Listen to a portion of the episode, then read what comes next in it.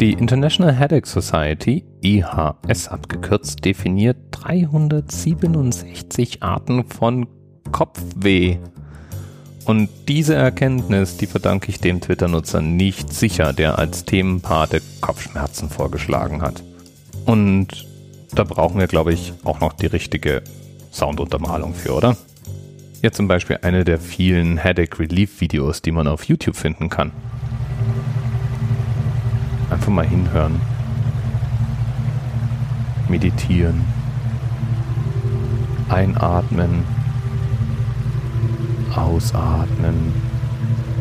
Und bei dem Geräusch von laufendem Wasser im Hintergrund versuchen nicht alle drei Minuten aufs Klo rennen zu müssen. Okay, vielleicht, vielleicht gehen wir das Thema dann doch anders an. Im Grunde weiß nämlich jeder von uns, was gemeint ist. Und jeder von uns hatte auch schon mal Kopfschmerzen. Migräne, die erste Nennung der Symptome gibt es in einem 4000 Jahre alten Papyrus. Und auch in der Bibel gibt es eine Beschreibung von praktisch klassischen Migränesymptomen. Kopfschmerzen fallen dabei in der Regel in eine von zwei Kategorien. Die aller, allermeisten Betroffenen, und zwar mehr als 90 Prozent, haben sogenannte primäre Kopfschmerzen. Das heißt, das sind Schmerzen, die nicht Symptom von irgendwas anderem sind, sondern der Kopf selber tut weh.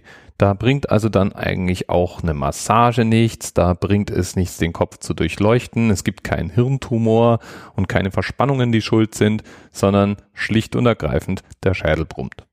Und diese primären Kopfschmerzen, die entstehen im Schmerzsystem selbst, in den Nerven also, die dafür zuständig sind, Schmerzen weiterzumelden. Das kann eine erbliche Veranlagung sein. Es kann sein, dass irgendein Nerv auf irgendeinen Reiz besonders sensibel reagiert hat. So ist es zum Beispiel bei der Migräne. Oder es könnte es auch sein, dass es eine Art Überlastung ist. So entstehen dann zum Beispiel sogenannte Spannungskopfschmerzen. Das ist also nicht eine akute Verspannung, die dann wehtut. Zwar kann eine Massage wohltuend sein, aber die beseitigt eigentlich das Problem, sondern das ist sozusagen eine Reaktion des Nervensystems auf besagte Spannungen.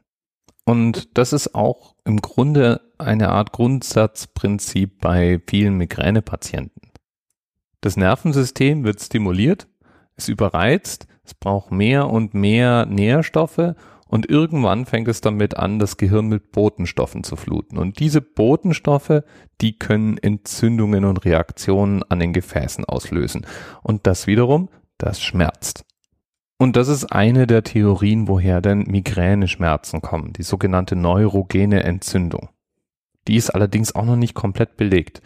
Wir haben einfach unser Gehirn noch nicht ausreichend verstanden, um so etwas wirklich mit Sicherheit sagen zu können. Tja, und was macht man jetzt nun, wenn man Kopfschmerzen hat? Es gibt natürlich alle möglichen Ursachen, die man haben könnte. Aber die allermeisten Menschen haben entweder Migräne in irgendeiner Form oder eben die schon genannten Spannungskopfschmerzen. Spannungskopfschmerzen eben ausgelöst von vielen, vielen kleinen Schmerzsignalen, die zum Beispiel von Verspannungen kommen können und dann eben eine Reaktion des Schmerzsystems auslösen. Und was macht man da nun? Das klingt jetzt völlig banal, aber Entspannungsübungen, vorsichtige Bewegung und natürlich können Massagen wohltuend wirken, wenn sie entspannen.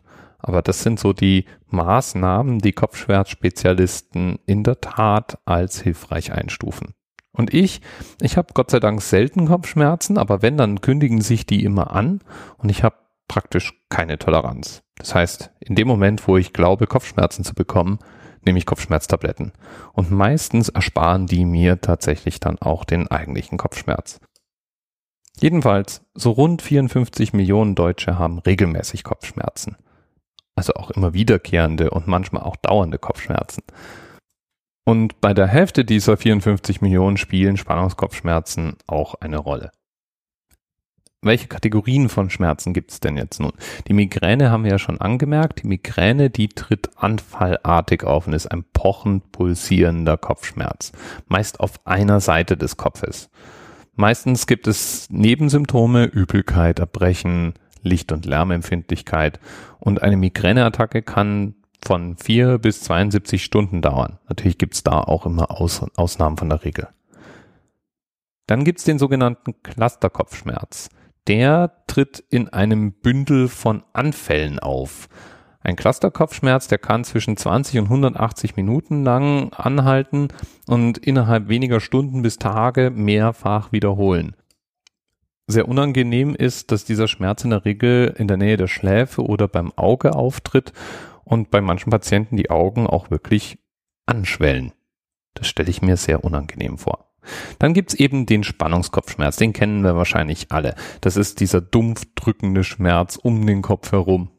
Die Ursachen von Spannungskopfschmerzen sind noch nicht komplett geklärt, aber es werden Faktoren wie Stress, Muskelverspannungen, Zähneknirschen, zum Beispiel Schlafmangel oder irgendwelche Infekte vermutet. Ja, und dann, dann gibt's noch den Kopfschmerz als Nebenwirkung von Medikamenten. Und als letzte Kategorie kenne ich noch den Kopfschmerz, den ich bekomme, wenn ich die aktuelle Nachrichtenlage anschaue. Donald Trump zum Beispiel. Der Typ verursacht sofortige Kopfschmerzen bei mir. Bis bald. TMRS 10, 9, 8. The experience of 47 individual medical officers. Was hier über die Geheimzahl der Illuminaten steht. Und die 23. Und die 5. Wieso die 5? Die 5 ist die Quersumme von der 23.